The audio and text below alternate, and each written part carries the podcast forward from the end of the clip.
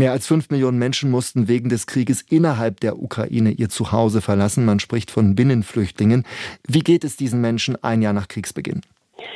Ja, es ist natürlich weiterhin auch für die intern vertriebenen und geflohenen Menschen eine sehr schwierige Lage.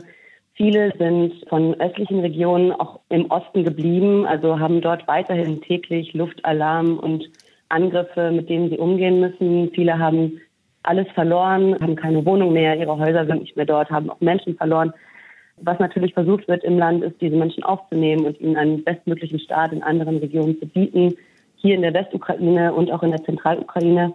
Aber sie brauchen natürlich viel Unterstützung, angefangen mit Lebensmitteln, Hygieneartikeln, aber natürlich auch über psychologische Unterstützung. Caritas International hat 198 Notunterkünfte für diese Binnenflüchtlinge bereitgestellt. Welche Hilfe bekommen die Menschen dort?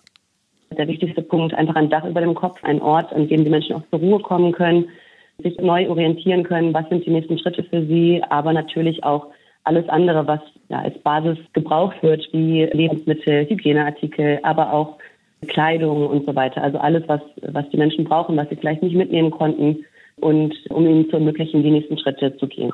Erleben diese Menschen denn so ein bisschen eine Art von Alltag oder befinden die sich tatsächlich in einem permanenten Ausnahmezustand? Es kommt sehr darauf an. Viele müssen natürlich mehrfach den Ort wechseln. Also wenn man vom Osten der Ukraine nach Kiew gegangen ist und von dort vielleicht noch weiter.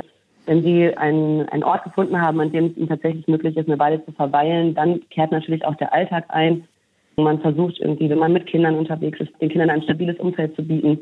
Man versucht schon, einen Alltag einkehren zu lassen, aber die Situation im Land ist so schwierig und so volatil, dass es manchmal schwer vorauszusagen ist, wie der nächste Tag aussieht. Die Kinder haben Sie gerade angesprochen. Etwa vier Millionen Kinder sind in der Ukraine auf humanitäre Hilfe angewiesen.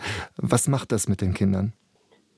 Das ist eine sehr schwierige Frage. Wir versuchen natürlich, die Kinder auch in unseren Projekten zu unterstützen, zu stabilisieren, in ein Umfeld zu geben, in dem sie auch einfach Kind sein können, einfach zum Beispiel durch Freizeiten auch in andere Länder oder die Möglichkeit zu bieten, den Schulunterricht weiter zu verfolgen.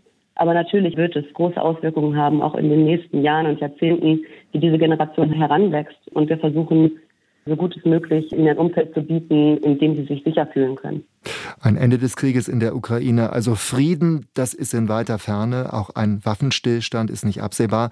Worauf stellen Sie sich von Caritas International in den kommenden Monaten noch ein? Ja, wie Sie schon gesagt haben, es ist wirklich sehr schwer, den weiteren Verlauf des Krieges einzuschätzen. Und wir planen und arbeiten in verschiedenen Szenarien und versuchen mit unserem Partner Caritas Ukraine wirklich weiterhin die bestmögliche Unterstützung für die Bevölkerung zu leisten. Es ist jetzt kein Sprint, den wir hier vor uns haben, sondern eine Art Dauerlauf und wir müssen versuchen, die Menschen weiterhin zu unterstützen, solidarisch an ihrer Seite zu stehen, informiert zu bleiben, ja, die Menschen nicht zu vergessen.